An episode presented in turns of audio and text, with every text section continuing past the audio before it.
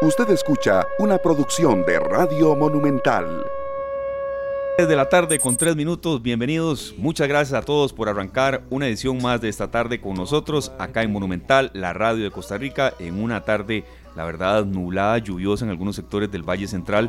Muy contentos Glenn Montero, Sergio Castro, Luzania Víquez, hoy con Polo Yoda del arranque y un servidor Esteban Aronne. Salud también a César Salas que ahí está dándole soporte a Glenn. Muchas gracias a todos por estar con nosotros. Somos Monumental, la radio de Costa Rica, estamos en vivo. Son las 3 de la tarde ya con 4 minutos y muy contentos de eh, compartir temas de actualidad, temas de utilidad y sobre todo eh, mucha, pero mucha intención de brindarles eh, un contenido mejor que el 2022, que ya se nos fue el sueño. bueno, compañeros, por cierto, si seguimos con el tema de las pintas, eh, de ahí mayo va a estar muy frío, ¿verdad? Porque, porque qué día más frío, ¿verdad? Está particularmente frío, al menos aquí por el sector de la Bruca. Yo tengo una buena costumbre y creo que, el tiempo y las pintas y demás me han dado la razón. No he bajado el paraguas del carro. Ah, qué detalle. Y no lo voy a bajar.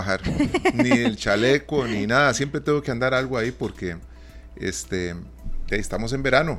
No, y es que uno no sabe, Costa Rica es así, eh, tiene un clima tan, tan variable, de verdad, en cuestión de 200 metros puede cambiar el clima, puede haber aguacero y después sol, entonces, bueno, de mejor andar ahí el paraguas, la capa, las botas de hule, lo que tengan.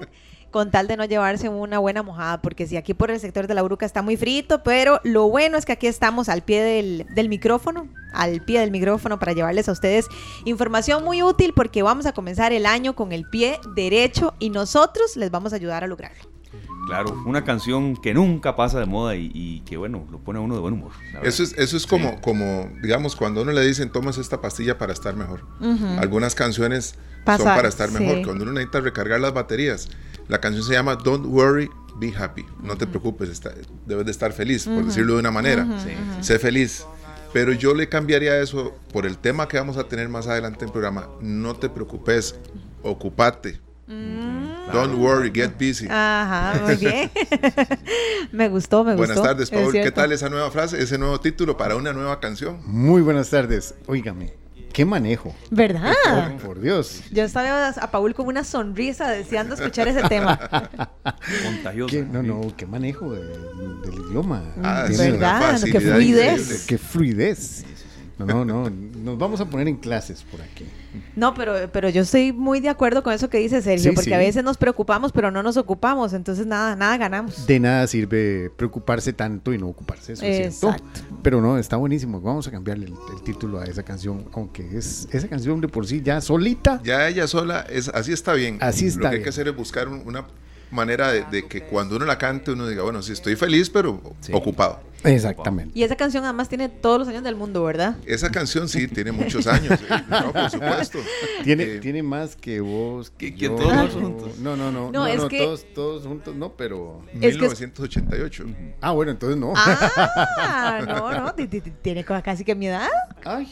Casi que mi edad. Casi, casi, casi. que mi edad. Y, muy interesante. Más, soy más vieja yo que la canción. Bueno. Ustedes vean que es nueva. Muy nueva, es ¿eh? muy nueva. ¿Verdad? No, Bobby, edades, ¿no?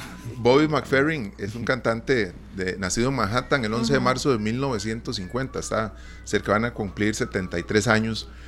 Y esto lo hemos hablado y cada vez que toquemos y que suene esta canción vamos a hablar de la facilidad que tiene vocal. Porque en este, en este tema particularmente no hay un solo instrumento musical. Todos son sonidos que él hace. ¿Verdad? Y cuando hace el bajo es golpeándose el pecho. Y, ah. él logró grabar la canción interpretando todos los sonidos que hay ahí y grabando sobre ellos, pero todo, absolutamente todo lo que aparece en la canción son sonidos generados por él. Wow, qué interesante ese dato, no lo Van desde hasta los cachetes, ¿verdad? Es decir, desde todo. Sí, sí, sí, es que eh, he leído algo de esta canción, no, no, no a profundidad ni como usted serio, para nada, pero sí, sí algo uno conoce. Ahora, ¿Esto es reggae? ¿Esto es... Eh, ¿qué, estilo es? no, digamos que puede entrar en, un jazz. Jazz, ¿verdad? Sí.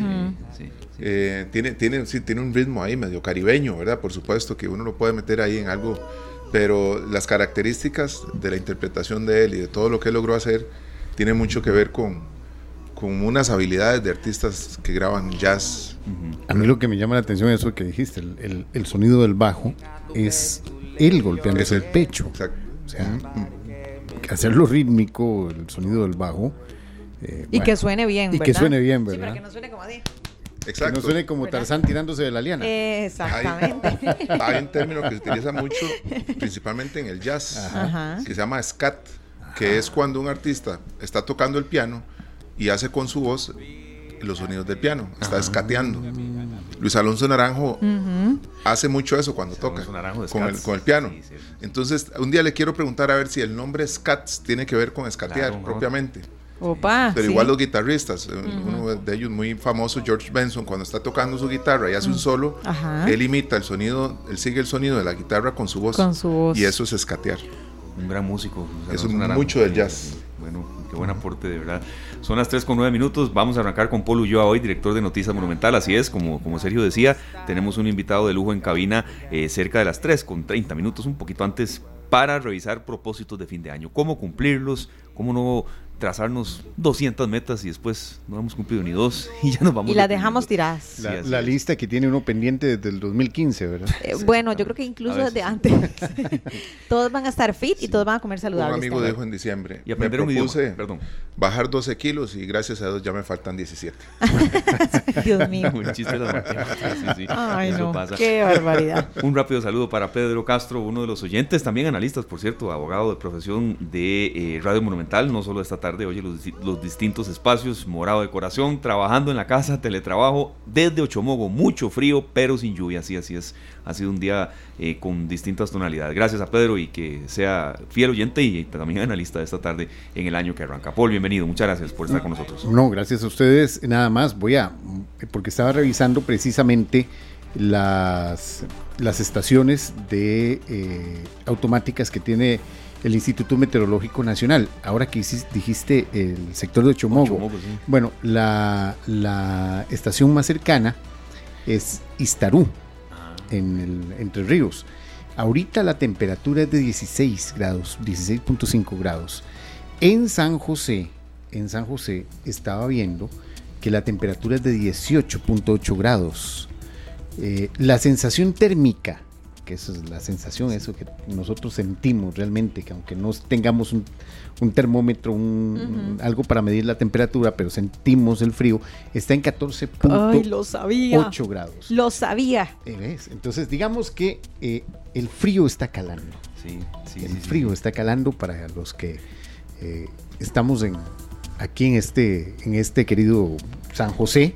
Está haciendo un poquitico de frío. Sí. Y vea, Paul, eh, es que el Instituto Meteorológico de verdad ha cambiado muchísimo en materia de redes sociales, eh, información digital. Y ya revisé bien que no era un día anterior, es a esta hora 3 con 8 minutos, 3 con 11 más bien. Un poco atrasado tal vez la hora del meteorológico, pero eh, sí, es, es, una fecha de hoy. En Liberia, en la estación del aeropuerto Daniel Oduber, está a 27.3 grados centígrados, lo cual no es tan alto para estar en Liberia. ¿verdad? Yo sé que ya no, es la una ni, la, ni las 12 de mediodía, que es una hora de, mayor calor, pero en Liberia 27.3 no es tal vez de las temperaturas más altas. Bueno, la temperatura ahorita estoy revisando el volcán Irazú, 7 grados. Ay, Dios 7 grados en el volcán Irazú, claro, la sensación térmica ahí es de 3.5 grados, así que bueno. Mejor nos quedamos aquí. está, con buen café. Por lo menos por hoy. Bueno, por eso, entonces sí, eh, se nubló un poco la tarde, la tarde estuvo bastante, eh, la mañana, perdón, estuvo bastante despejada, bonita, soleada, aunque sí con una brisa eh, fría y ya ahora después del mediodía se nubló bastante y sigue hay ráfagas más fuertes eh, de viento. Así que, bueno, yo es que no saco los paraguas, ahí como, como decía Sergio. Sergio, yo no saco los paraguas del carro. Sí, no, yo tampoco. Ahí los, los, tengo. Puro un muchacho que se llama Esteban. Sí, el problema es que hay un, muchacho que se llama Esteban que los tiene pero nunca los usa, entonces siempre llega mojado. Bueno, ojalá que no nos pase eso, ¿verdad? Tampoco así. Es, un donador de paraguas. Es un donador anónimo de paraguas. bueno, entremos, con las noticias. entremos con las noticias. Eh, la noticia, una de las noticias más importantes a esta hora de la tarde fue que el Ministerio de Salud solicitará a partir del próximo 9 de enero a las personas procedentes de China, Hong Kong, Macao o Taiwán la prueba de que son negativos de COVID-19 para poder ingresar a Costa Rica. La decisión la tomó el Ministerio de Salud y ya fue notificada, eh, fue notificada eh, por medio de este, este ministerio. La medida también regirá para aquellos que estuvieron en las zonas al menos 14 días antes de llegar a nuestro territorio.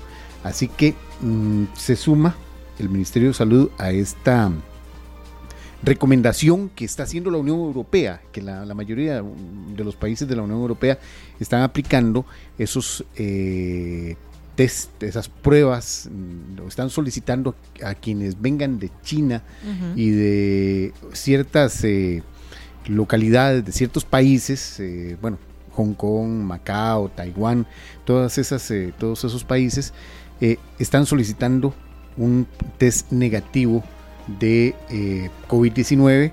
Así que eh, nuestro país también se suma a eso. A partir del próximo lunes se estará eh, solicitando a los viajeros una prueba negativa de COVID-19 para evitar o que venga, que entre una variante principalmente, una variante de Omicron que estaría mm, afectando o que está afectando gran cantidad de Europa y China. China, en este momento está eh, bastante bastante eh, como una explosión de casos muy importante que ya ha saturado hospitales. Así que se ha dado hasta punto eh, en los últimos programas del año de que en China esto volvió otra vez y mascarillas y sitios cerrados.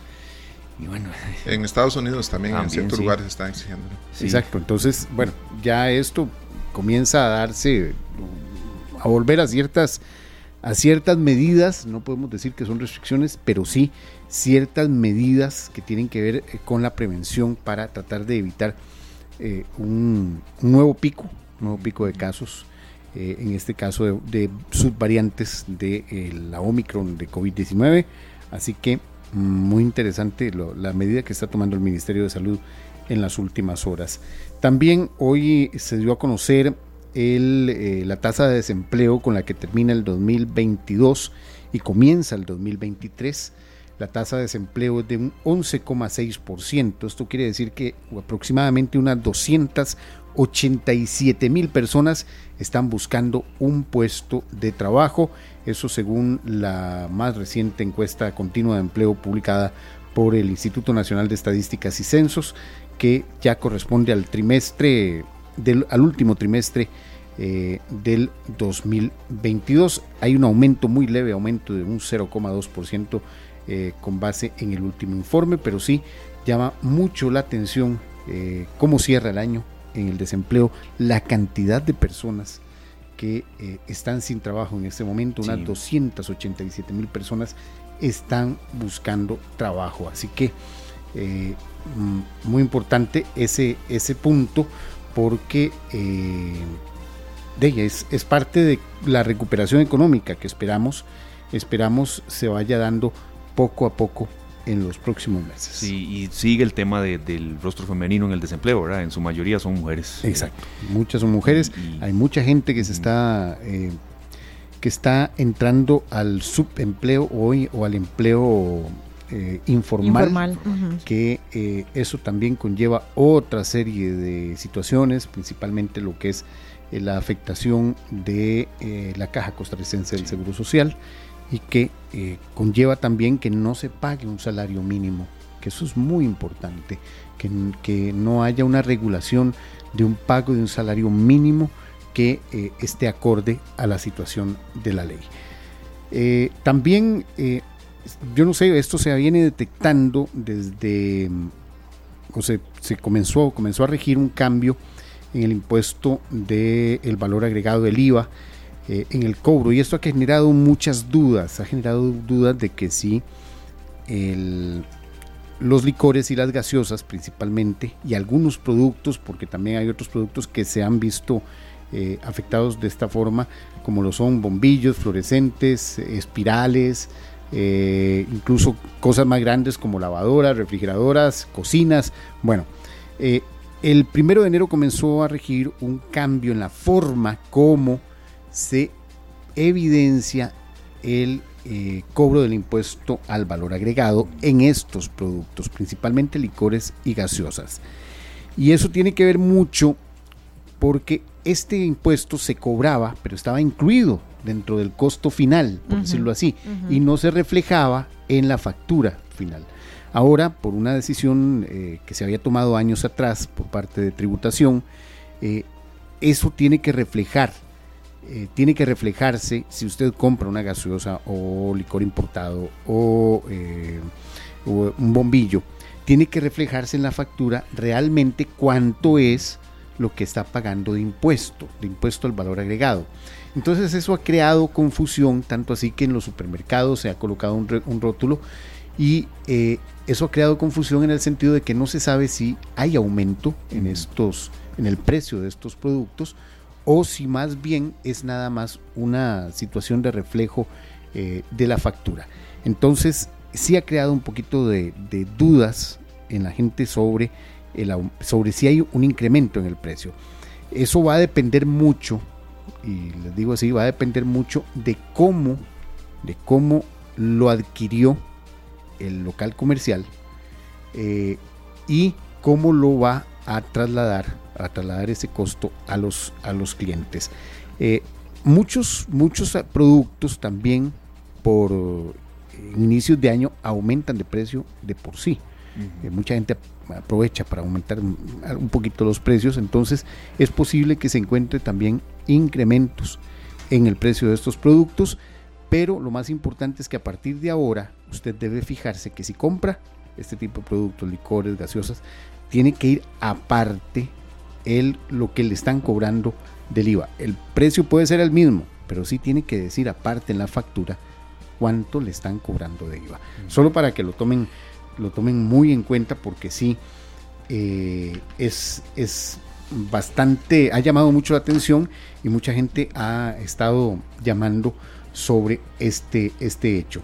Y hay tres, tres noticias internacionales que quiero resumir rápidamente. Bueno, primero la, el funeral del Papa emérito Benedicto XVI, que fue ya sepultado en la cripta que perteneció a Juan Pablo II, ya tras una misa multitudinaria de, a la que asistieron miles de personas eh, solo dos delegaciones oficialmente, pero que sí tuvo eh, muchos invitados, que tuvo mucho simbolismo.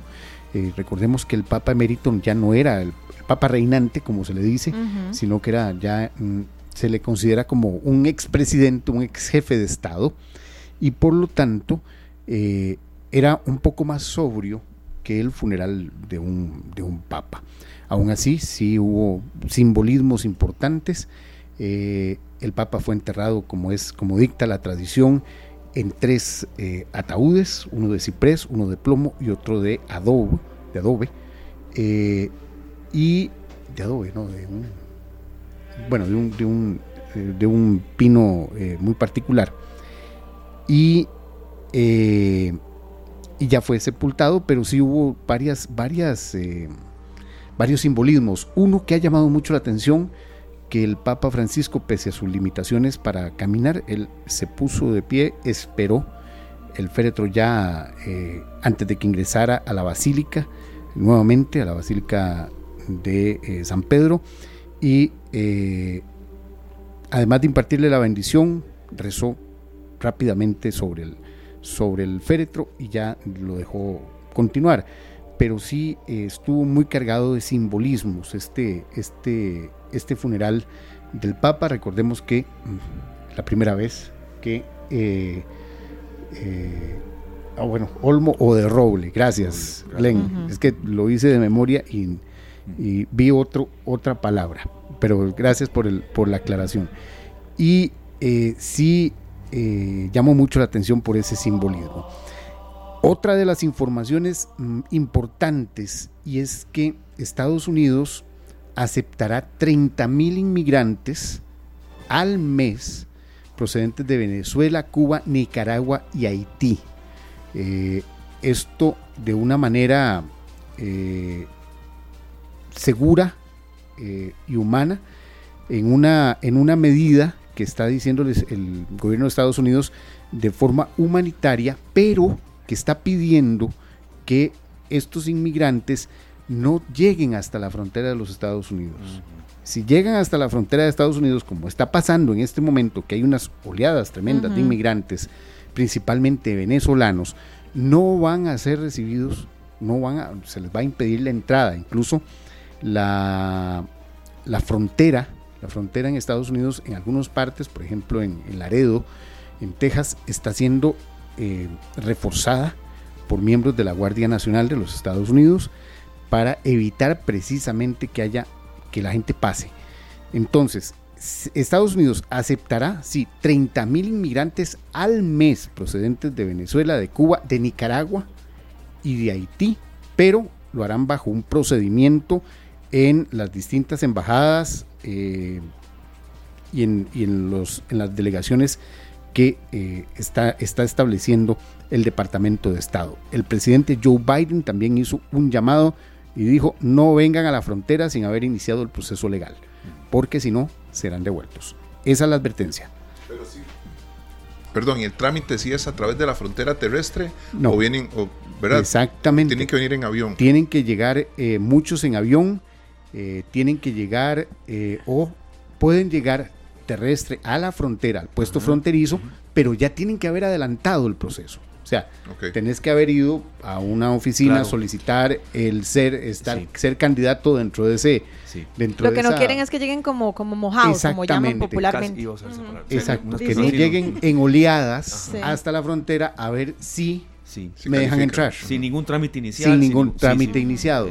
Sea, puedes empezarlo a hacer en una, en una embajada, en la embajada de, Estados Unidos en eh, eh, eh, ahí de camino, pero que ya empiece o, por los medios digitales. Bueno, entonces es una forma... Serán devueltos, por así Serán devueltos, Esa, es la, esa es la advertencia. O sea, esta oleada que hay, esta oleada de gente que camina, que camina desde nuestros países, que atraviesa, por ejemplo, nuestro país, que inicia desde Nicaragua, por ejemplo, una, una migración, no va a ser recibida, sencillamente. Y eso eso ha llamado mucho la atención, pero sí es una cantidad considerable, 30 mil inmigrantes al mes de esas nacionalidades. O sea, ya es, eh, es, un dato eh, fuerte y para que inicien los que quieran inmigrar, tal vez nos están escuchando, bueno, inicien desde ahora los, trámites.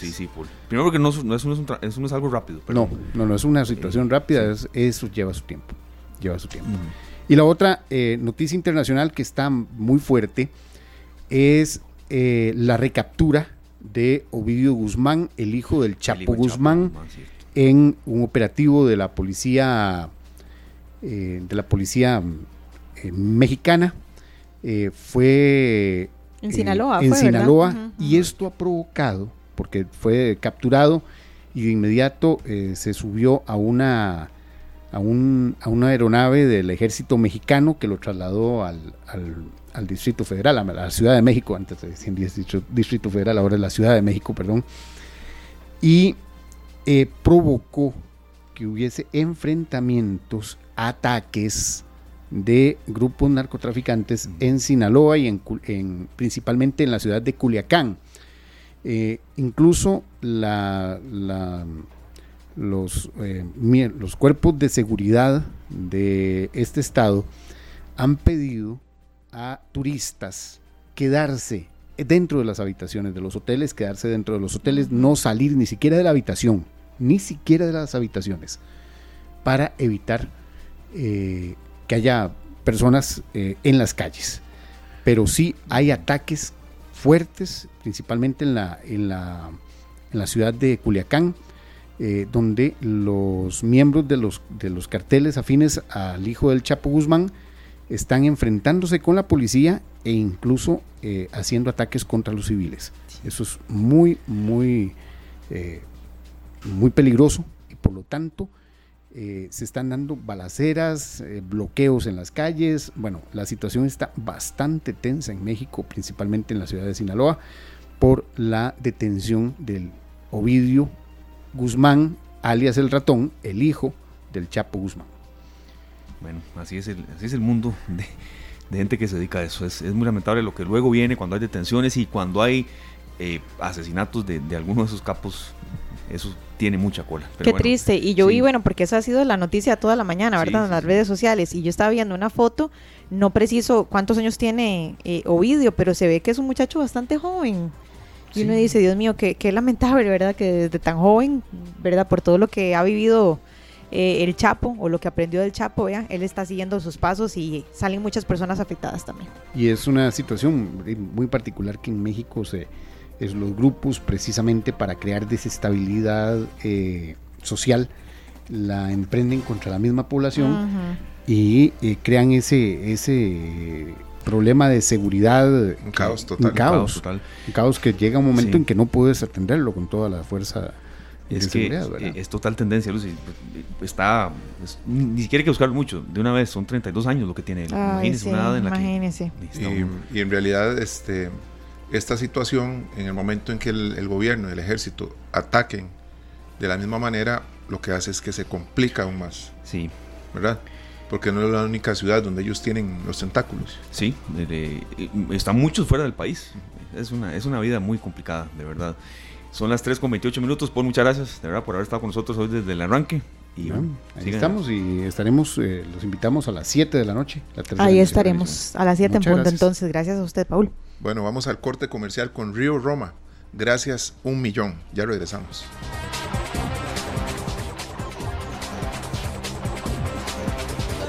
Son las 3 con 40 minutos. Gracias, Glenn. Gracias a todas las personas que están con nosotros, que nos reportan sintonía.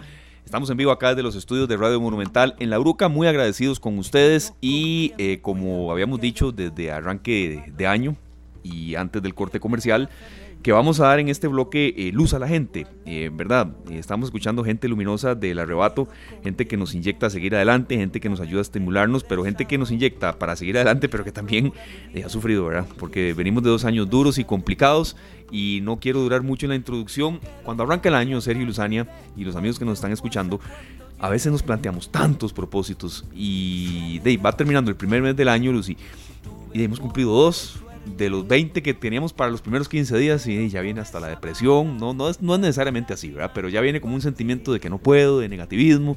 Entonces a veces es como bueno ser un poco más asertivo en lo que queremos lograr. Sí, no, hoy de hecho ese es el tema que vamos a desarrollar porque creo que tenemos que aprender cómo plantearnos metas, cómo plantearnos objetivos y que no se vuelva más bien una etapa de frustración o a veces somos nuestros peores verdugos. Uy, dije que iba a correr y no fui porque me quedé acostado. No, ya que bien que comencé. No, no, entonces ya no comienzo esta semana, comienzo la próxima y ahí vamos, ¿verdad? Entonces es uno de los temas que vamos a desarrollar hoy para cumplir con esos objetivos y aprender a educar nuestra mente. Sí, así es. Gente luminosa, serio. Una gran canción totalmente relacionada con, el tema que ya estamos por desarrollar. Sí, eh, hablamos ahora, eh, antes de salir al aire, que la gente luminosa existe y tenemos mucha gente luminosa a nuestro alrededor. Hay otra gente que es muy positiva, pero para, para ellos. necesitamos, gente que irradie ese positivismo. dueños de la verdad y todo. Sí, sí, sí, son muy positivos y uno los ve muy positivos, pero es un tema personal y bueno, no le dan a uno la receta ni, el huevo frito. Así es que vamos para adelante, rodeándonos de gente luminosa, gente que nos, que nos ame. Claro. Así es. Le damos la más cordial bienvenida a don Javier Badilla, que está con nosotros, eh, nombre de aquí de la casa, ¿verdad? Nos ha atendido varias veces, ha estado aquí en cabina. Él es experto en programación neurolingüística. Eh, vamos a, recapitular un poco qué es programación neurolingüística. También tenemos muchos minutos. Bienvenida a sus consultas en el Facebook Live Canal 2 Costa Rica, en el 905-222-0000. Don Javier, bienvenido, feliz año. De verdad es un gran gusto tenerlo de nuevo acá. ¿Cómo lo ha tratado este año nuevo? Y, bueno, ya usted escuchó la introducción que hicimos. A veces queremos de todo en un mes. Bueno, muchas gracias por invitarme. Eh, pues no, de maravilla. Unas veces bien, otras de maravilla, como siempre contesto. Aprendiendo mucho y siempre pues dispuesto a sacarle el mayor provecho a, toda vivencia, a toda experiencia, aprendiendo de los demás, que al final de cuentas nuestra misión en este mundo es aprender para ser exitosos, para ser felices, para ser prósperos. A eso venimos a este mundo, a pasarla bien. Nadie vino a sufrir. Es, lo primero que tenemos que entender. ¿Cuál es mi misión en este mundo? De ser feliz, aprender, ser exitoso. A eso vine. A otra cosa no, si no me devuelvo por donde vine. Bueno, y si usted es de las personas entonces que, ay, ¿qué? ¿Cómo le No, ay, como Dios quiere, que no sé qué. Bueno, entonces vamos cambiando ese chip, vamos cambiando ese chip, ¿verdad, don, Javier? A mí me está recordando usted a mi mamá que en paz descanse, que yo decía, ¿cómo está, papito, hoy? Y yo, ay, mami, bien. Y bueno, a ver, ok, ok. ya, ya, si era algo ya más grave y ya se sentaba, algo así, pero, pero entiendo, tratar de buscarle este eh, de positivismo a, la vida. Tenemos una gran cantidad de consultas, Sergio Luzania y la gente que nos las quiere hacer. Yo, tenía nada más las ganas de partir de una inicial. Cuando arranca el año, ¿qué, qué, debemos valorar? Y adelante, Lucy, también aquí con... no, es que lo que les iba a proponer, compañeros, ¿qué les parece si para ilustrar mejor esta conversación escuchamos el audio que ejemplifica qué es lo que vamos a desarrollar hoy con don Javier para poder abordar el tema más a fondo y así que más bien don Javier nos venga a ampliar un poquitito más, ¿les parece? Absolutamente de acuerdo. Bueno, vamos con esto y ya venimos con don Javier.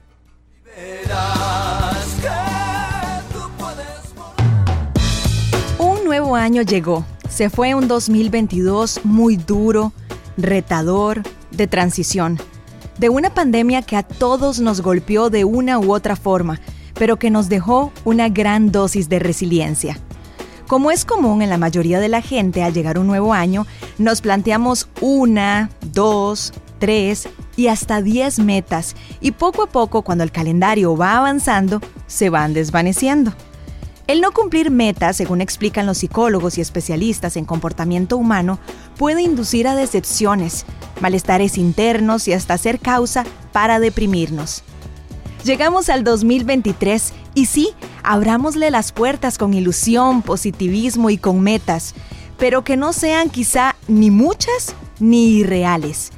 Hoy, en esta tarde, analizaremos con un experto en programación neurolingüística cómo plantearnos metas reales, de qué forma cumplirlas y errores más comunes a la hora de encarar un año. Participe con nosotros. Esta tarde. Bueno, Javier, creo que con esta introducción que preparamos los tres en la voz de Luzania, tiene usted la palabra. Ok, bueno, lo primero es eh, identificar qué es lo que queremos. Muy importante antes de saber qué es lo que queremos, qué cambios queremos hacer, es saber qué podemos hacer, saber cuál es nuestra misión, como decía hace un rato. Ok, ¿cuál es la misión? Usted sale de afuera del punto de lente. ¿A qué vino usted a este mundo? Muy pocos le van a, le van a saber responder. ¿A qué vine yo a este mundo? Que no tengo la misión. La misión es ser feliz, es ser exitoso. ¿Qué es ser exitoso? No es precisamente tener una casa con una piscina y un helicóptero y cosas de esas. Bueno, es parte de también. Pero ser exitoso. No caería mal, pero bueno. Sí. Cuando uno tiene éxito es cuando algo le sale bien. Yo siempre le pregunto a las personas cuando vienen a la consulta y le hacemos programación lingüística y vienen con un montón de problemas y con la cara larga y todo esto, todo cargando un montón de situaciones, le digo, ¿cuántas veces ha sido usted feliz en la vida? ¿Cuántas veces ha sido feliz? Bueno, sí, desde niño, de adolescente, ahora de adulto. ¿Cuántas veces ha sido feliz? millones, millones de veces ha sido feliz. Uno que otro dice, bueno, hay algunas veces, no, algunas veces no, millones de veces. Ok, entonces, ¿qué pasa? Ya tiene experiencia usted en ser feliz. De usted es un experto en ser feliz, es una experta. Ahora, ¿cuántas veces le han salido las cosas bien? ¿Cuánta experiencia tienen que les hagan las cosas bien? Desde que agarró una cuchara y se la llevó a la boca, ya es exitoso en un montón de cosas más, ya sabe tener experiencia en que las cosas le salgan bien y cómo se ha sentido cuando las cosas le salen bien.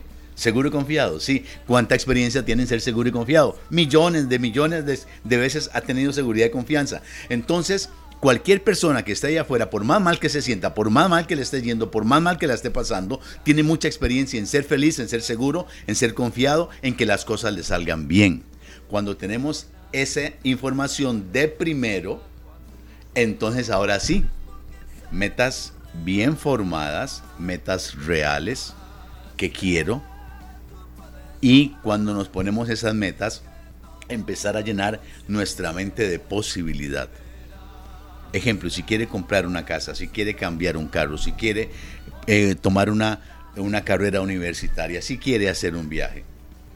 Es la forma de cómo pensamos. Nuestros pensamientos crean nuestra experiencia. Somos lo que pensamos. La persona es lo que piensa y lo que habla porque habla lo que piensa y de la abundancia de la mente pues habla la boca. Y, don Javier, ¿qué es lo que pasa cuando nos quedamos a la mitad del camino? Es que no trazamos bien ese objetivo, es que nos fuimos muy arriba, eh, es que no tuvimos la voluntad para alcanzarlo. Por lo general, ¿en dónde nos quedamos los seres humanos? Porque a veces nos quedamos a la mitad, empezamos con un fuerzón y nos quedamos a la mitad. ¿En qué parte es que estamos fallando? Incluso no nos dejamos ayudar, Lucy, de gente que sabe. También, claro. Hemos hecho eh, dentro de miles de personas que yo he visto y nuestro equipo de trabajo ha visto en 20, 22 años, hemos visto miles de miles de personas. ¿Y cuáles son las causas por las cuales empiezan y arrancan y no terminan? Una de las más importantes es esa educación mental, esa educación emocional y el autosabotaje. Ese autosabotaje, esa forma de pensar es la que de una vez, porque empieza alguna motivación que es temporal emocional. Es una motivación que dura unos, unas horas o unos días. ¿Cómo nos autosaboteamos? ¿Cómo nos autobloqueamos y nos autosaboteamos? Ejemplo, alguien quiere sacar una carrera. ¿Qué es lo primero que piensa? No puedo pagarla. Quiere comprar una casa. No puedo pagarlo. quiere hacer un viaje, no puedo pagarlo. Entonces, automáticamente ya tomó una determinación y una decisión. El ser humano trabaja en base a determinaciones y decisiones. Allá afuera la gente es experta en tomar decisiones y determinaciones, pero al revés. Yo digo a la gente, todo el mundo es experto en programación neurolingüística. Pero es ah, experto en programación neurolingüística al, al revés. Se oye alguien pensando y dice, qué desgracia, mañana me pagan, no voy a poder pagar, no me va a alcanzar, no sé qué hacer, me voy a volver loca. En 20 segundos hizo cinco programaciones poderosísimas. Primero llamó la desgracia, ya tomó la decisión y la determinación de no pagarlo, ya decidió que no sabe cómo pagarlo, ahora decidió que no sabe qué hacer y decidió volverse loco. Cinco, 20, segundos. ¿Qué tiene que hacer? ¿Qué dicha? Llama a la dicha. Mañana me pagan y empieza a pensar, ¿cómo puedo hacer para estirar un poco el dinero? ¿Cómo puedo hacer para ganar un poco más de dinero? ¿Qué debo de aprender que no sé para saber qué hacer? Y estar tranquilo. ¿Ve? Ahora decide qué aprende para estar tranquilo. No, no sé qué hacer, me voy a volver loco. Y ese diálogo interno ahora empieza a bloquear a la gente. No puedo pagarlo. Ahora, si reencuadra sus pensamientos, reencuadra. Recuerde que cuando pensamos, sentimos. Como sentimos, actuamos. Y como actuamos, nos va a ir. Si él dice, ¿cómo puedo hacer para pagar esa carrera? ¿Qué debo de hacer y qué puedo hacer para pagar ese viaje? ¿Qué debo de hacer para comprar ese carro que tanto quiero? Está bien que tengan carro, que quiera un carro. Está, todo está perfecto. Vinimos al mundo a, prosperar, a ser felices, a obtener éxito en todo lo que hacemos. Y empieza a llenar su mente de posibilidades. El problema que bloquea a las personas es que la gente cree que el no saber hacer algo es imposible hacerlo. ¿Usted sabe manejar un helicóptero? No, no lo sé. Eso es imposible que lo maneje. ¿Qué debe de hacer? No es imposible, tengo que aprender. Tiene que aprender.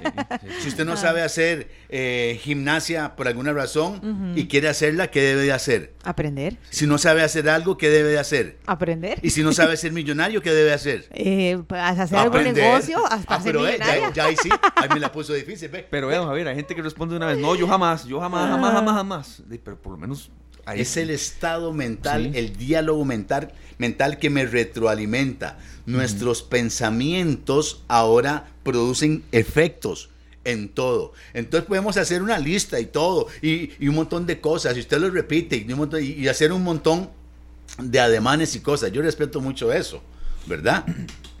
Pero hay gente que eh, es el reencuadre, el primer eh, asunto que debemos de resolver es nuestra forma de pensar, es nuestro diálogo interno. Porque cuando hablamos, cuando nosotros estamos pensando, empezamos a mover todo nuestro universo de posibilidades a nuestro alrededor. Y cambiamos las cosas para bien o para mal. Yo hablo con la gente, ¿cómo estás? Aquí en la lucha. Entonces digo, venga acá, cuál lucha? Usted, usted, ¿En qué gimnasio pelea usted? ¿Dónde está el ring? Cuénteme. ¿Es de jiu-jitsu? ¿Lucha libre? ¿Qué hace usted? ¿Cuál lucha? Explíqueme. No, no, es que no. Su mente va, la, mente inconsciente no tiene sentido del humor. Lo si está pensando que está en la lucha, va a tener una lucha. Uno no vino a este mundo a estar luchando. Sí hay que esforzarse y salir adelante. Y sí, y hay cosas que requieren un reaprendizaje y un esfuerzo pero uno no ni la pulsea ni está en lucha. ¿Cómo está? Cuando usted era pobre.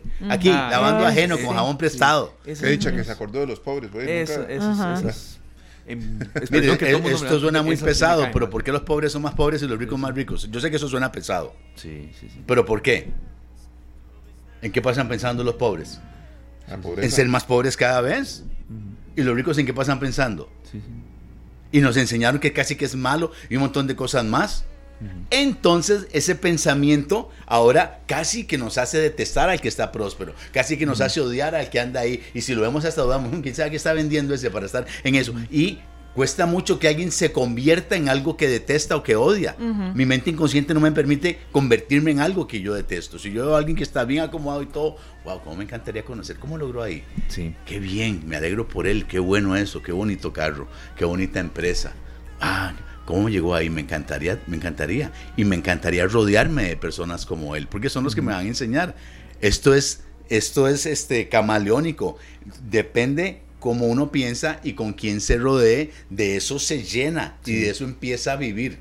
Don Javier, usted habla mucho de hecho de, las personas vitamina y creo que nosotros lo hemos hablado también en estos días, compañeros. Hay una, una psicóloga psiquiatra que a mí me encanta, Marian Rojas Estapé, y ella habla de encuentra tu persona vitamina también. ¿Qué tan importante es rodearse de personas vitamina o ser una persona vitamina? Y, y bueno, muy importante, ¿qué catalogamos como una persona vitamina?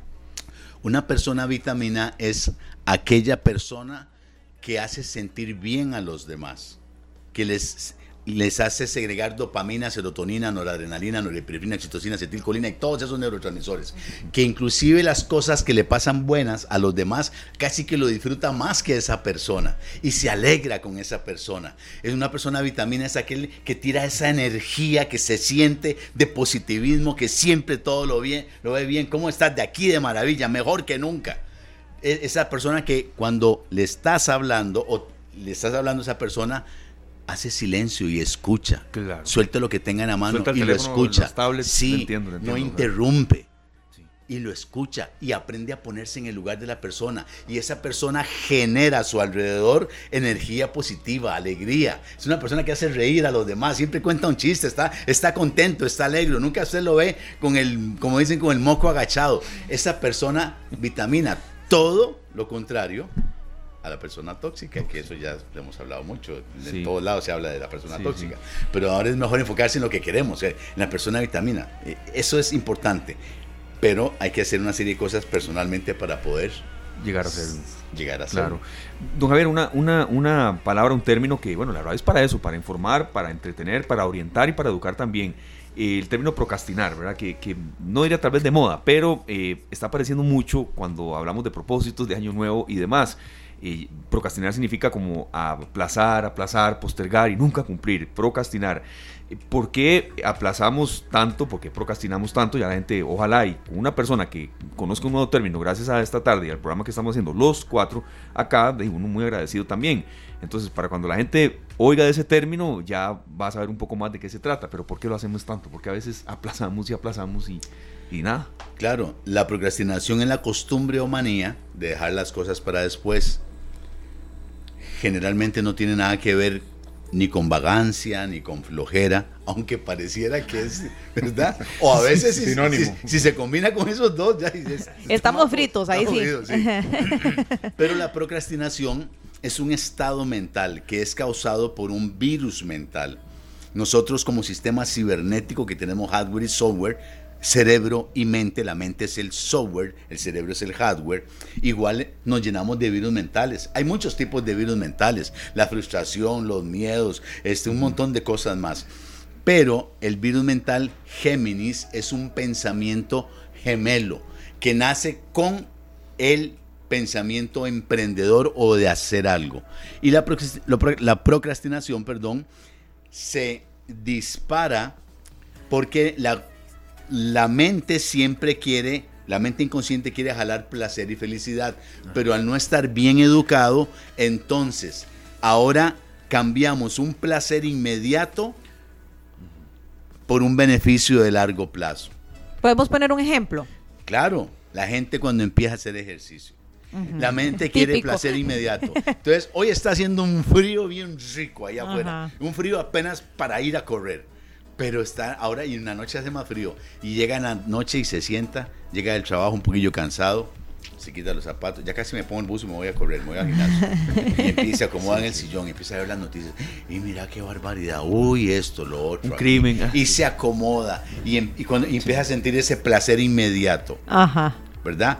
Entonces, ese placer inmediato lo aleja del beneficio de largo plazo. Prefiere quedarse ahí y ahora dejarlo para después. La verdad es que puedo ir, y usted ve que el diálogo interno empieza, la verdad es que puedo ir mañana. Y también puedo ir el sábado. Mañana tengo tiempo, y ya cumplí con las sábado tengo chance. Tampoco es que si voy a correr ahora voy a dejar 10 kilos de un solo tiro, ¿no? Y se me olvidó que mañana es viernes y que tenía un compromiso y que ya no fui. Sí, y lo, y lo posterga. Si la, ¿Cómo eliminamos la procrastinación? ¿Cómo hacemos lo que tenemos que hacer y dejamos de hacer lo que se puede? La mente extraordinaria hace lo que tiene que hacer y el ordinario hace lo que puede. Son dos cosas totalmente diferentes. Ahora, si enfocamos nuestra mente y nuestros pensamientos en el beneficio de hacer aquello que ahora quiero hacer, no que necesito. El pensar que necesito algo es un problema porque llama necesidad. Ah, es que necesito hacer ejercicio, ya está con problemas. No necesito hacer ejercicio. Quiero, decido, escojo, determino, prefiero y me da la gana hacer ejercicios. Es un estado emocional bihemisferial que ahora genera una energía que me impulsa a hacer lo que tengo que hacer. Ahora es que voy a hacerlo porque quiero hacerlo. Y se enfoca cómo voy a estar dentro de tres meses si siempre hago ejercicio, si de día por medio hago ejercicio. ¿Cómo voy a estar de aquí a 15 días? ¿Cómo me voy a sentir de aquí a tanto tiempo? ¿Cómo va a estar mi cuerpo? ¿Cómo va a estar mi salud?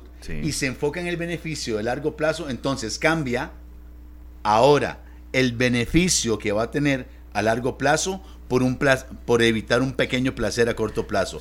Ejemplo, eh, evito un poco de dolor o de necesidad dejar de fumar, pero lo cambio por el largo plazo, por la salud que voy a tener dentro de unos meses o unos años. O sea, la visualización es indispensable en estos procesos. Sin visualización no hay logro de objetivos, es imposible. Don Javier, nos, eh, empezamos a creer nuestras propias mentiras cuando decimos, no, no, pues yo mañana puedo.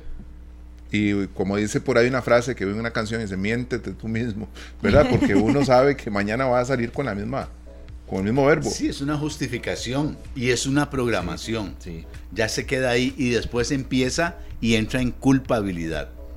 Que la culpabilidad es, otro virus mental terrible, no cambia el pasado ni ayuda en el presente. La culpabilidad no sirve para nada. Pero, claro, nos creemos las mentiras. Sí, sí, sí.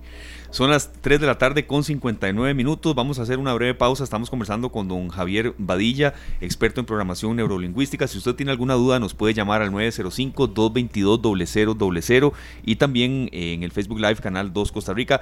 Al volver, yo eh, quería abordar un poco el tema de los propósitos. A veces hay gente que dice, no, y mejor ir viviendo el día a día. Claro, uno no puede ir viviendo el día a día sin alguna meta, ¿verdad? Pero he escuchado también de gente que dice, propósitos, ¿cuáles son los tuyos este año? Y uno dice, no, ahí voy poco a poco, la vida me irá diciendo. Entonces, será uno de los temas con que volveremos después de la pausa, don Sergio Castro. Hay una canción que está, estábamos escuchando apenas ahí la introducción, pero es que hoy toca ser feliz. Sí, ¿verdad? Hoy toca. Hoy toca ser feliz. Vamos con el Mago de Dios, ya regresamos.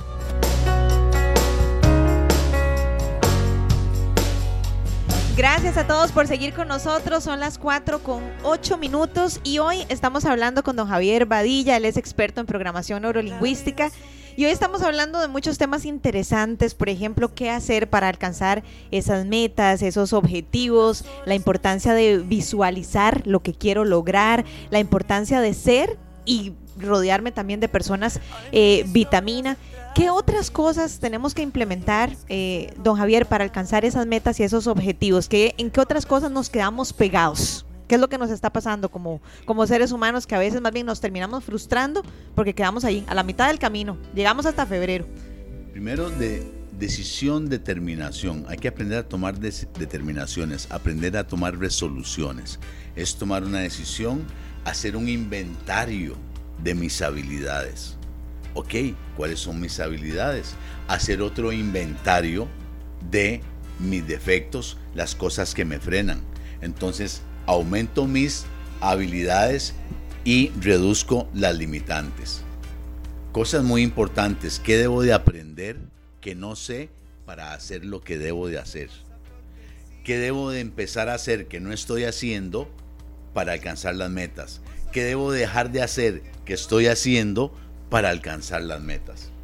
Si una estrategia o un plan no funciona, se cambia el plan y la meta. Eh, perdón, el plan y la estrategia. La meta no. Si la meta está bien formada y queremos hacerla, entonces cambiamos las estrategias y el plan, pero dejamos la meta ahí. Es muy importante enfocarnos en lo que estamos haciendo y lo que podemos hacer nosotros. Cuando empezamos a ver lo que están haciendo los demás, entra otro virus mental ya empezamos a enfocarnos en qué es lo que está haciendo el otro y cómo lo está haciendo el otro. las comparaciones, y compararnos. Ya está. Es donde uno va y lo que uno está haciendo. Si me fijo en lo que está haciendo otra persona es para aprender, para modelarlo, para adquirir ese modelo, inclusive acercármele y pedirle que me enseñe cómo está logrando eso. Claro, porque si estamos, si entramos en la comparadera, eh, don Javier, compañeros y los que nos están escuchando, eh, Dave, lo que podemos es sentir, ah, este lo logró y yo no. Este está bien aquí, este yo no. Hasta en el tema del deporte, Luciana, que tal persona, y serio, si tal persona, bueno, este corre 20 kilómetros, yo no llego ni a 8. Y, hay gente que ni siquiera da el intento. Entonces, vivimos con una terna comparación que lo que puede es hundirnos. No, no, es que todos tenemos diferentes circunstancias, diferentes cosas a favor y, otras cosas que saltear, ¿verdad? Que pueden ser vistas como negativas. Entonces, eh, es muy importante si uno, está arando, pues arar sin mirar al, que está al lado, ¿verdad? Ya me voy a acordar y voy a buscar, estoy buscando la frase como es, eh, porque realmente nosotros nos preocupamos más. Y, voy a poner un ejemplo muy importante. Adelante. Y esto se da todos los días y sé que muchos de los que nos escuchan lo saben. Aquí todos ganamos 50 mil pesos por una labor pero hay un compañero que gana 52 mil. A mí los 50 mil me alcanzan y me dan felicidad. Pero cuando yo sé que tengo a alguien que gana 2 mil colones más que yo, ese día se acabó la amistad. Es más, ese día mi meta es ver cómo hago o que me paguen 53 mil pesos a mí o que él deje de ganarse los 52 mil. Nos hace infelices en muchos aspectos saber que alguien que realiza nuestra, nuestra misma, digamos, labor, pero que por algún motivo tiene un beneficio adicional, ese beneficio que él tiene, que a mí no me perjudica en nada, a mí me molesta. Me molesta que él tenga un beneficio, aunque yo esté sumamente feliz con lo que yo tengo. El día que descubro lo que tienen los demás, ese día me amargo. Y eso no está bien. ¿Por qué pasa eso, Javier? Eso que está diciendo serio, eso pasa en cualquier empresa. Bueno, y yo se lo voy a poner más complejo a don Javier, porque eh, Sergio decía que uno está contento con eso, pero que hay de una persona que no está contenta con eso y se da cuenta que el, colega hace exactamente el mismo trabajo y le pagan 100 mil pesos más, que es una realidad, eso pasa muchísimo. Claro, usted aquí es la que gana los 10 millones. no, son 12, ah. son 12. Ajá. No, eso no Ahora sí me dio chicha. Ahora sí me dio chicha. yo trabajo, entonces. ¿Por qué pasa eso, Javier? Mire, es que son virus mentales.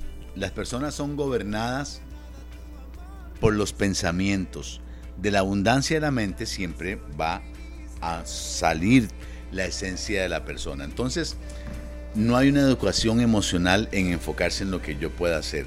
No hay una educación emocional en el yo sentirme bien por el bien que tiene Sergio Luzania o que tiene Esteban. Es aquella cosa de estar viendo cómo está aquel, cómo está el otro, inclusive basureando el trabajo de los demás. Ahora sí está ganando más y lo que hago es enfocarme en todo lo negativo. Porque hay un problema. No se educaron en el sistema y socialmente a enfocarnos en todo lo negativo y en todo lo que no queremos que no pase. Desde que estamos pequeñitos nos criaron cochino, vagabundo, desordenado, nunca va a llegar a nada. ¿Qué esperanza para la parte usted cochino, vagabundo, esto, que el otro, que el otro? Entonces, cuando estamos hablando con las personas y con nosotros mismos, colocamos imágenes en nuestra mente y lo que visualizamos es lo que vamos a crear. Entonces, desde que estamos chicos, pasamos oyendo que nos enfocamos en lo que no queremos que no pase. Y usamos el no y una serie de cosas más. Y ahora tenemos ese virus mental desarrollado de tal manera que nos enfocamos en todo lo malo y en todo lo que no queremos que no pase. Y ahora vemos a las personas y vemos a los demás y vemos lo que él tiene que yo no tengo. De una u otra manera, la sociedad, los sistemas antiguos de los cuales venimos, antiguos le, hablo, de hace 20, 30, 40 años, y si no más, ahí venimos ahora desarrollando una serie de pensamientos donde nos enfocamos en lo negativo y eso nos hace ver las cosas negativas. Esto es un entrenamiento mental. Para esto hay ejercicios donde aprendemos a protocolizar los pensamientos. Ejemplo, yo le enseño a las mamás y a los papás a hacer una protocolización de los pensamientos para que ahora, cada vez que le va a hablar a un hijo, le presente un beneficio y no lo que no quiere que no pase. Cochino, vagabundo, vea qué cuarto, este chiquero, qué decepción con usted, ya no sé qué hacer con usted, vagabundo, cochino, desordenado, nunca va a llegar a nada. Vean, en 15, 20 segundos le tiró un montón de cosas sí. ¿Cómo podríamos modificar eso, por ejemplo? Entonces, ven acá. Si desde ahora te acostumbras a ser ordenado y a tener todo en orden, siempre vas a tener tiempo para hacer lo que quieras. Siempre vas a andar adelante. Si desde ahora te acostumbras y le presenta el beneficio de lo que es bueno para él y lo pone a obligar, y lo obliga inconscientemente a visualizarse en ese estado Ahora, si desde ahora te acostumbras, ¿qué quieren hacer todos los chiquillos? Lo que nos da la gana. Siempre desde que estamos chiquitillos queremos hacer lo que nos da la gana. Es malo hacer lo que me da la gana. Eso no es malo. Es que nos enseñaron que era malo. Usted no hace lo que le da la gana. Cuando usted trabaja y se pague todo, pero mientras en este, ay, qué cansado con eso. Ya no. Ahora, si el chico está viendo, si desde ahora te acostumbras a ser ordenado, andarás siempre adelante, andarás aquí. Ahora él está visualizando y está viendo a la puña, voy a ser admirado, voy a estar adelante, voy a ser, siempre voy a tener tiempo, voy a estar de número uno. Ve y él empieza a visualizar eso. Si le decimos lo contrario, lo que se va a ver es un cochino, un vagabundo, un desordenado, un montón de cosas más. y después su diálogo interno va a estar fundamentado en esas palabras. Eso soy cochino, soy vagabundo, no sirvo para nada, causo de sección, nunca voy a casar, no tengo esperanza para la pata. Sí, decir algo bueno, ah, no, lo entiendo. si yo le digo a ustedes, si yo le digo a ustedes, abra cabra, ¿qué piensa usted inmediatamente? Patas, de cabra. ¿Quién le enseñó eso? Eh, ni me acuerdo, en la escuela, un chiquito, una chiquita. Ahora es un término arameo que significa creo lo que digo. Es algo muy, muy poderoso. Ah. Pero ¿qué nos enseñaron? No. Abra cabra en arameo significa, yo no sé cuántos cientos de personas ahora mismo lo están buscando en Google. ¿Ok? Pero significa creo lo que digo. Jesús dijo, que lo, copiamos mucho en, todas estas cosas. Cualquiera que crea lo que diga, lo que diga le será hecho. Es el poder y la magia de las palabras con nosotros mismos y con los demás. Pero es la distorsión. Yo digo abracadabra, me encantaría poner un instituto que se llame abracadabra, pero si lo pongo que me llegan. De un poco de brujos, Un poco magos, brujos. Hasta un mito, sí, le entiendo. Igual son clientes, no, Pero. Igual puede ser mejores brujos cada día. Sí, pero ve la distorsión de la enseñanza. Entonces, desde que estamos chicos, eh, eso nos hace enfocarnos en lo malo, en lo que no queremos que no pase, basurear el trabajo de los demás. Búsqueme un exitoso que se pase criticando el trabajo de los demás. Busque un exitoso verdaderamente que pase basureando el trabajo de los demás. No, no, no más bien se rodea de los mejores líderes para seguir alcanzando sus objetivos. Y, busca un poco, perdón, compañeros, a, los que no les va bien, de que, que, les, que puedan ir surgiendo más. Eh, vamos a ver, aquí el 2 de diciembre, hace un poco más de un mes, tuvimos a Ernesto Castro Meléndez, un joven que fue eh, obtuvo la, nota mayor en el examen de admisión en la UCR, nota 800. 800 de 800. ¿Verdad? O sea, la nota perfecta. Y literalmente él, logra hacer lo que le da la gana porque dice que lo que hace es que en clases se pone las pilas y pone mucha atención y anota y repite y va. Entonces después le queda tiempo para disfrutar con sus amigos, para jugar, para, ir a los conciertos y estar siempre y disfrutar de una vida que, de la que disfruta un joven que no tiene, eh, digamos, la obligación de estudiar. Porque en los estudios se le ha encontrado que se le hace fácil hacer las cosas en el momento como las tiene que hacer para poder dedicarle tiempo a otras cosas. ¿Verdad? Igual, igual de importantes. Es correcto, Vea, don Javier, aquí nos están haciendo una, una pregunta. Eh, un, un, amigo que se llama Jeffrey, así que bueno, le mandamos un abrazo enorme a Jeffrey y nos pregunta, eh, ¿cuál es la diferencia entre metas, objetivos y sueños? Qué bueno Me encantaría escuchar la respuesta de don Javier. Gracias, Jeffrey. Sí, metas, objetivos y sueños. Muchas gracias, don Jeffrey, con mucho gusto. La diferencia entre un sueño y una meta es una fecha. Mientras todo el mundo pasa soñando con el éxito, yo me despierto y voy y lo alcanzo. Entonces, puede pasar soñando todo el tiempo. Mientras no le ponga una fecha junto a un plan de acción, será un sueño. Y tenemos los objetivos, nos pueden, varios objetivos nos, nos alcanzan a la meta aunque para algunos la meta y el objetivo podría ser lo mismo. Pero si hay una gran diferencia entre un sueño y una meta, esa diferencia se llama fecha, tiempo específico, trabajar y programar las líneas temporoespaciales de la mente inconsciente. Esto no es de, eso les decía, el pensamiento y la gente se programa para no alcanzar las cosas. Algún día voy a alcanzar, algún día me voy a comprar la casa, algún día voy a terminar la carrera. Un día esto me pongo en las pilas y hago dieta, eh, perdón, y hago ejercicio. Y un día esto me pongo en las pilas y hago esto. Un día estos, o algún día. Son términos que en la mente inconsciente no existe. Algún día no existe en el calendario, ni un día de estos, ni la, y la próxima semana serán todas las próximas semanas. Ahora, si le ponemos una fecha específica, aunque después tenga que variarla, pero ya tengo un tiempo, entonces hago la diferencia entre el sueño y la meta. Claro. Vea, yo tengo una pregunta, no, se me va, por eso la tengo aquí apuntada desde, anoche. Eh, don Javier, el tema del miedo, porque ahora que usted mencionó eh, que ya es algo pues, difícil de hacer, ¿verdad? Pero que Susana puede o quiere pilotear un helicóptero, bueno, es que hay una, respuesta clásica en ese tipo de situaciones a veces, no es que me da miedo. El miedo, nosotros podemos vivir con el miedo en la vida. Es normal que alguna situación nos dé miedo, pero que el miedo no lo frene a uno. A veces la palabra miedo lo paraliza a la gente, pero yo creo que es hasta cierto punto normal, inherente al ser humano, sentir miedo. Eh, es una palabra muy normal y en pandemia se potenció, don Javier. Por supuesto, el miedo es un sentimiento, es, es algo que nos va a ayudar hasta cierto punto. Hay un miedo inconsciente natural, porque la mente inconsciente nos cuida, nos protege. Vea que ustedes van manejando y usted no va pensando, uy, que no se me olvide frenar en la esquina porque se me van a chocar, ¿verdad que no? no. Usted va oyendo música, va oyendo esto y todo lo hace automática inconscientemente, porque hay una protección. Ese es un miedo regulado. Cuando se convierte en una limitante, entonces es cuando mediante un virus mental en el diálogo interno no regulado, no regulado, ahora ese diálogo interno engrandece eso y se convierte en una limitante. Y si no lo logro, vea que por ahí en algún punto vengo eh, tengo apuntado que se, que se alimenta el miedo con eso. el, el, virus mental terrorista llamado el Easy. ¿Ok? Ese es lo peor que le puede pasar, el Easy. ¿Y cómo es eso, el easy? Ajá. Y si no me pagan, ah. y si me echan del trabajo, y si me dejan por otro, y si me abandonan, y si me da cáncer, y si no me sale el proyecto, y si no gano el examen, y si no me alcanza, y si no hago esto, y el easy, el easy, eso es, ¿y eso qué hace?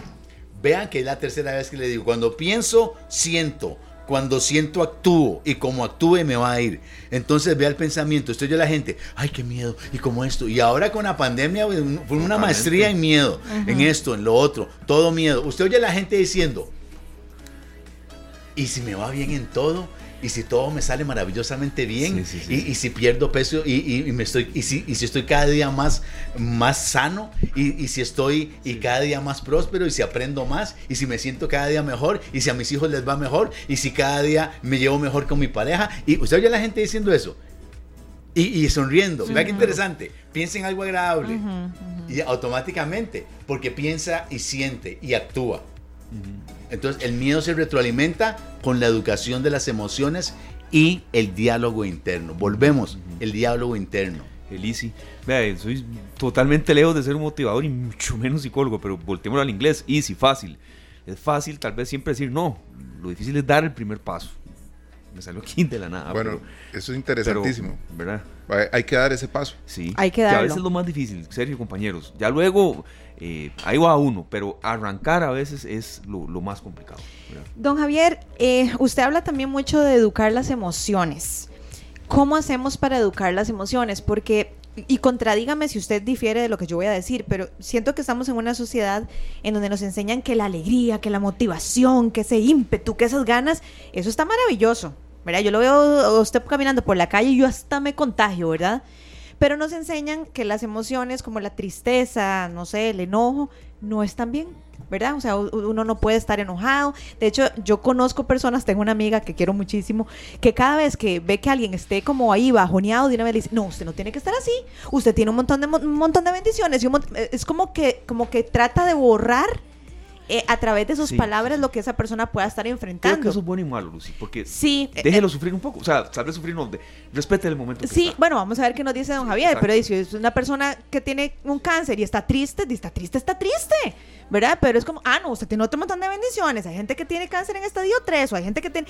Entonces, a, a mí en lo personal, no sé si estoy bien o mal, eso a mí más bien me molesta cuando tratan de evadir eso porque yo he aprendido que uno también tiene que validar esas emociones pero hasta qué punto es bueno o es malo validarlas y educarlas o de qué manera las podemos educar, porque si estoy feliz estoy perfecto, pero si estoy triste no lo quiero en la oficina, váyase para afuera o venga otro día que esté bien motivado.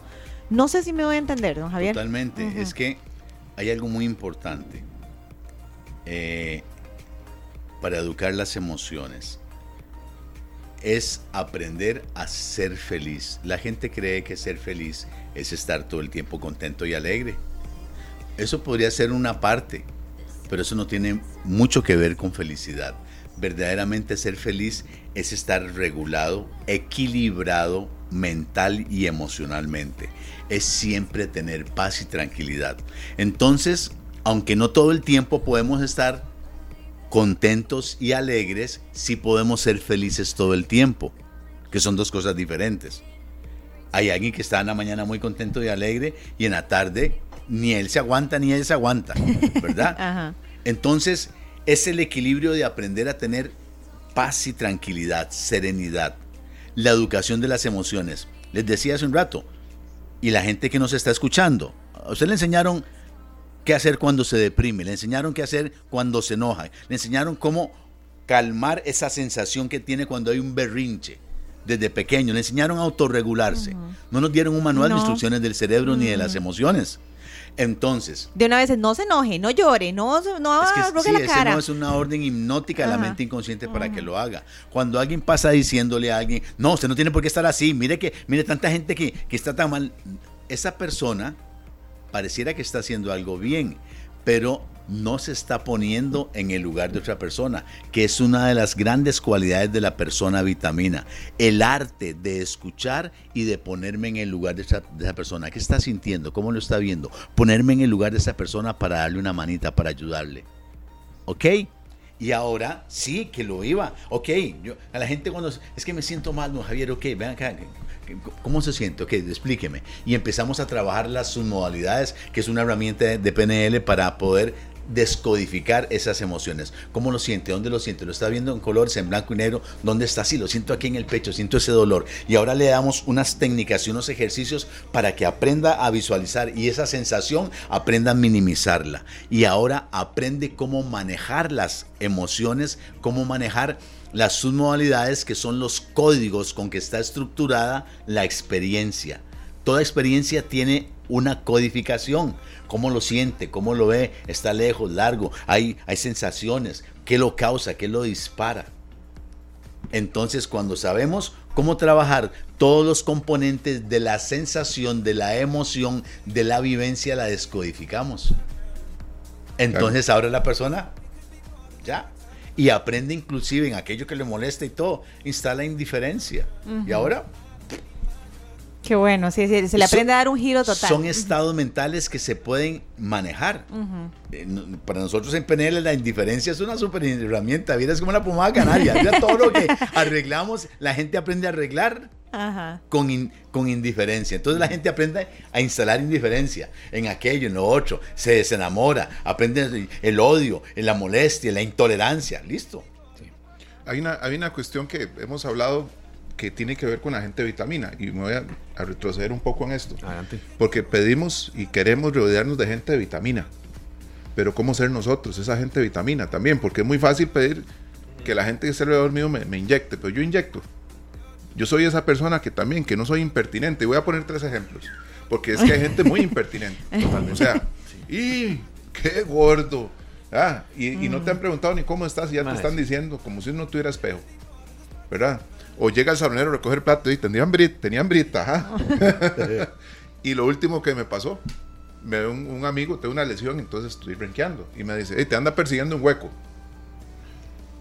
Y él no sabe si a mí me duele o no me duele. Claro, o si es algo ya de muchos años de tratamiento. Eh, eh, exacto, entonces, ¿cómo ser nosotros? ¿Cómo podemos nosotros ser eso que le exigimos a las demás personas? Sí, porque a veces cuesta más verlo en uno mismo, ¿verdad? Todos pensamos que somos personas maravillosas. Y ahora que vos dijiste eso de ser impertinente, justamente la semana pasada hablaba con, uno de mis hermanos, con, mi hermano, con mi hermano Freddy, y decía mi hermano, y es que a lo de menos uno te, termina siendo esas personas de las que nadie quiere estar cerca. O sea, que uno es insoportable, pero uno se cree la octava maravilla. Yo pensé, bueno, ¿cómo darse cuenta si uno es o no es una persona vitamina? Mire, esto es, volvemos, es educación. Ok, cómo, cómo eliminar la toxicidad y convertirse en una persona vitamina. Cuando vinimos al mundo, vinimos al mundo con el disco duro y el cerebro vacío. Todo lo que somos al día de hoy es lo que hemos aprendido. Entonces lo primero que tengo que hacer es desaprender las cosas negativas y empezar a llenar mi mente y empezar a educarme. Ejemplo, dejar de estar oyendo tanta cosa negativa, para no decir estupidez, y empezar a cultivarme. Hace 20 años, miren, no tenía que andar, y hace 30, cuando uno empezó en estas cosas, Uno tenía que andar consiguiendo libros, hasta en las compra y ventas de libros usados. Y One Dyer y el otro y el otro y un montón de cosas. No había internet, no había nada. Mm. Ahora usted nada más abre. Mire, hasta el mismo TikTok, usted le pone las cosas que quiere oír y se llena. Y escucha a Marian Rojas, y escucha a Margarita Pasos, y escucha a Javier Badilla, y escucha a Medio Mundo, que es positivo. Entonces, ahora va quitando es todo ese aprendizaje y uno empieza a desarrollar. Es muy importante sacar un tiempo diario, unos minutos diarios, para pensar y reeducarse. Ya sea, mire, ya, ya ahora, se encuentra libros hasta en las cajas de los supermercados, pero aquí en, en la tecnología tiene todo, tiene tantas cosas y eso empieza a cambiarle su mentalidad usted va desarrollando el arte de ponerse en el lugar de las demás personas, de escucharlo, sentir las sensaciones de él, qué piensa, cómo siente, y ahora poder ayudarlo.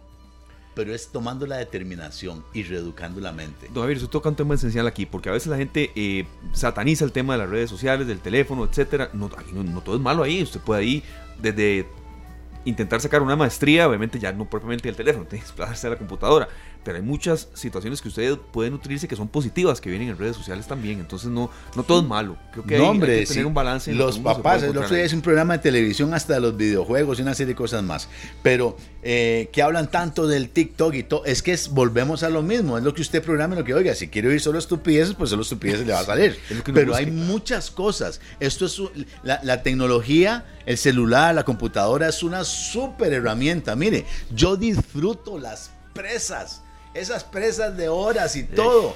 Yo pongo aquí y voy oyendo esto y voy oyendo el otro y Brian Tracy, voy oyendo, oyendo esta tarde. Ya es increíble, voy oyendo esta tarde y, esas presas y todo eso, uno está oyendo tantas cosas excelentes que hay para ahora eh, enriquecer la mente. Es más, un tip Don Sergio. Programas, eh, situaciones, todas estas cosas positivas. Usted se puede dormir oyendo todas estas cosas. Claro. Hay cosas que son gratuitas y no, ahora valen dos dólares. O sea, y usted se duerme. Mientras dormimos es un aprendizaje maravilloso. Nosotros trabajamos cuando nos traen niños y este, todo esto, deportistas y todo, empresarios que vienen, trabajamos mucho mientras la gente duerme. Y es una forma de educar la mente, de reencuadrar la mente, de educarse. Y ahora usted empieza a llenar su mente de cosas positivas. Pero es importante que tenga la conciencia de sacar un tiempo diario. uno tiene que sacar un tiempo para ir al baño, para bañarse, para comer, para dormir, porque tiene que hacerlo porque si no se muere. Pues la mente y las emociones son igual, si no las alimenta y saca un tiempo, pues se le intoxica. Y hay que aprender a levantarse y acostarse. Sí. Eso es muy importante aprender a acostarse y levantarse. Cuando estamos durmiendo, están pasando, no tengo tiempo de explicar todo lo que pasa mientras estamos durmiendo. Pero antes de dormirse, es sentarse en la cama, levantar la vista, visualizar el día de mañana como quiero que me salga.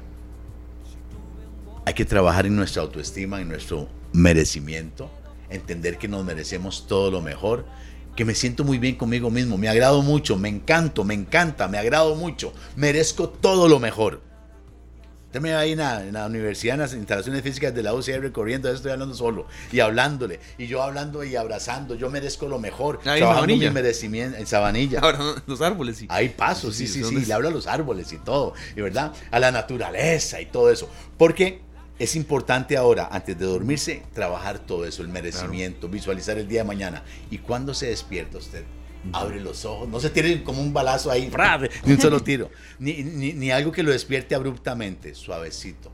Usted abre los ojos, se despierta, respira profundamente, se sienta en la cama, se va poniendo de pie suavemente y ahora le habla a la vida, a las circunstancias, a Dios, al universo, le habla a su sistema neurológico, le habla, hoy es un día maravilloso, hoy me siento perfecto, hoy todo va a suceder de lo mejor, porque hoy yo me merezco todo lo mejor, hoy atraigo todo lo bueno para mí, hoy esto, hoy lo otro, y cómo quiere que le salgan las cosas. Entonces alguien viene y me dice, yo hago todo eso y mira qué día más jodido Si eso le pasó esa misma noche, usted se sienta. Si tuvo un día de esos que no fue jodido, usted se sienta y le habla la misma vida al universo, a Dios, en lo que usted crea. Y le dice, gracias por este día. hoy aprendí tanto.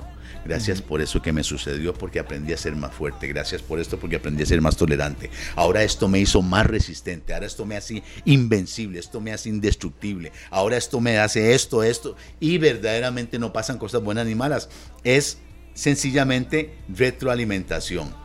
Eso sí tuvo el día difícil, supuestamente. Mucha retroalimentación. Si la pasó bien, gracias por este día. O sea, pase lo que pase, todo está maravilloso. Pero no fue jodido, ojo. No fue jodido, no. Hubo mucha retroalimentación. Por supuesto, por supuesto. estaba, preguntando ahora la frase que debía. El que ala al arado no ve al lado. Eso está muy bueno.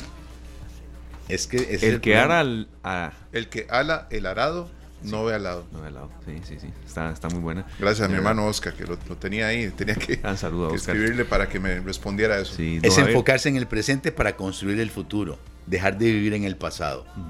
Es que mi mamá, mi abuelo, mi papá, es que fueron aquí, no, ya no están. Ahora es usted con los recursos que tiene mentales y emocionales. Ahora es responsable usted de salir adelante. Olvídese de la abuela, del papá, de lo que le he dicho, que lo que no. O ahora es usted el responsable. Cuando le ayudamos a la gente, lo primero que hago es que le enseño, como con los recursos que tiene, salir adelante. Olvídese del pasado y que la abuela y que el papá y que es. No, no, no, no. Ahora puede salir adelante con los recursos que tiene. Claro.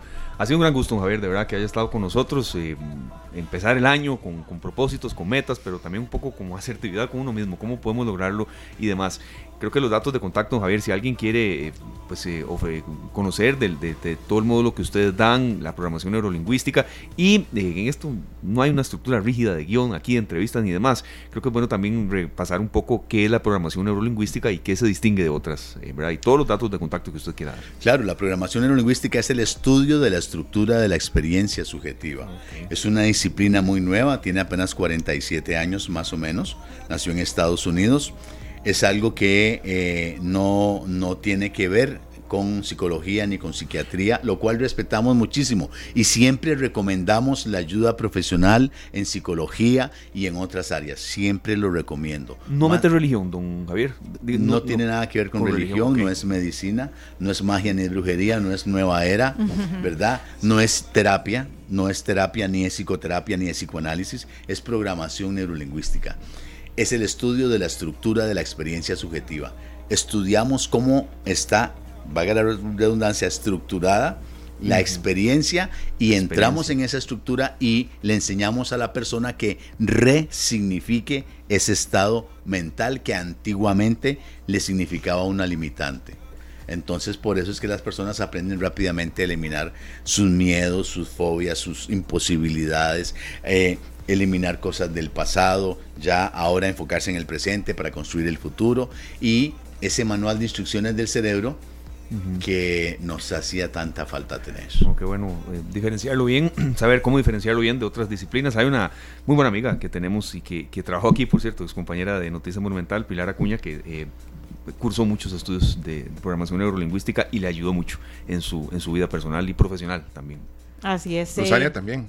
Sí, sí, yo también. por supuesto. Bueno, me, me gusta mucho, no, no sé obviamente como don Javier, pero sí me, me, interesa muchísimo y creo que los seres humanos nunca terminamos de aprender, siempre somos seres humanos en construcción. Don Javier, ¿a dónde lo podemos contactar? Sí, pueden eh, llamar al 2280-2676.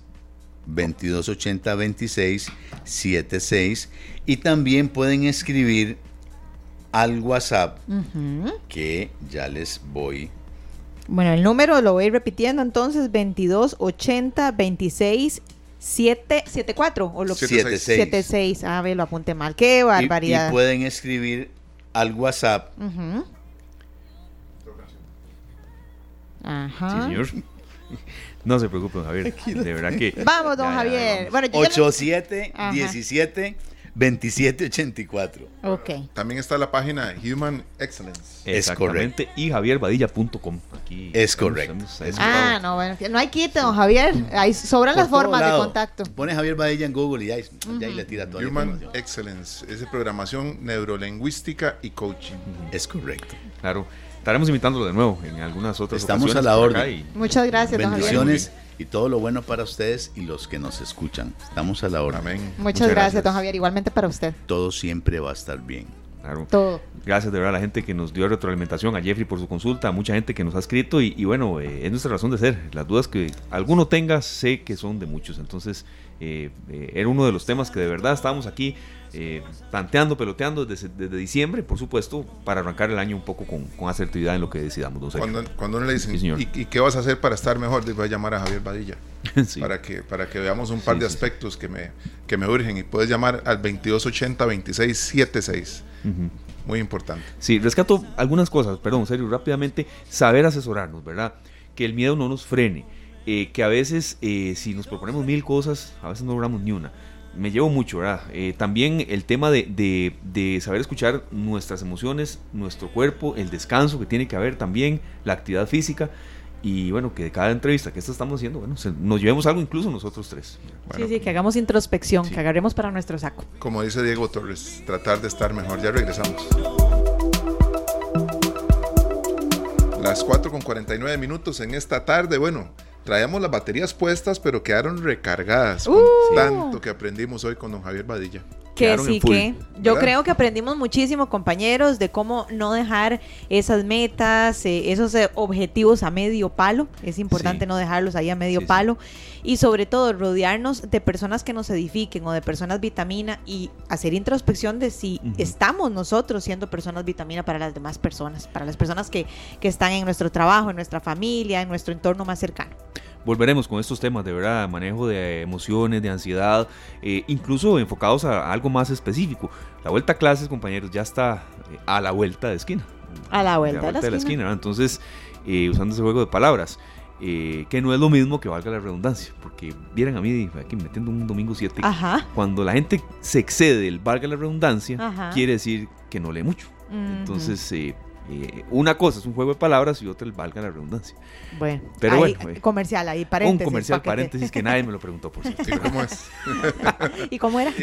como, dice, como dice un gran amigo mío que, eh, que se llama Wilmer, ¿cómo dice que dijo lo que dijo? bueno, amigos. por ahí un me poco quedó clarísimo el enredo. Después de este juego de palabras, entonces, que no es lo mismo que valga la redundancia, según nuestro compañero Esteban. No no. lo que quiero decir un poco es que ya viene la, vuelta a clase, entonces temas de este tipo de verdad eh, sirven para niños, para padres de familia, manejar las emociones en un padre de familia cuando ya sus hijos vuelven a la clase, que, no es nada fácil.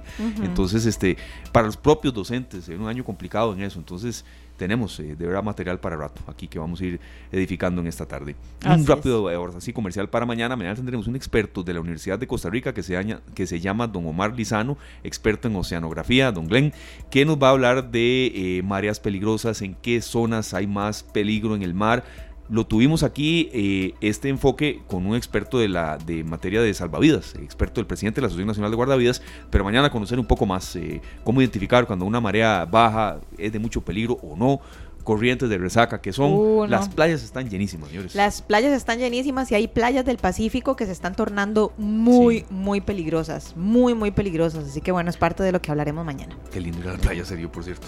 Ah, sí, sí, definitivamente. Ay, no, ahí después nos ponemos de acuerdo, aunque sea ojo de agua, pero de que nos echamos un chapuzón, nos echamos un chapuzón. Definitivamente, así es. y mañana nosotros regresaremos con todos ustedes a partir de las 3 de la tarde para que ojalá nos acompañen, nos deleiten con su compañía. Les invitamos cordialmente para que nos sintonicen a partir de las 3 y que sigan, como dice Pharrell Williams, happy. Felices, muy felices. Este programa fue una producción de Radio Monumental.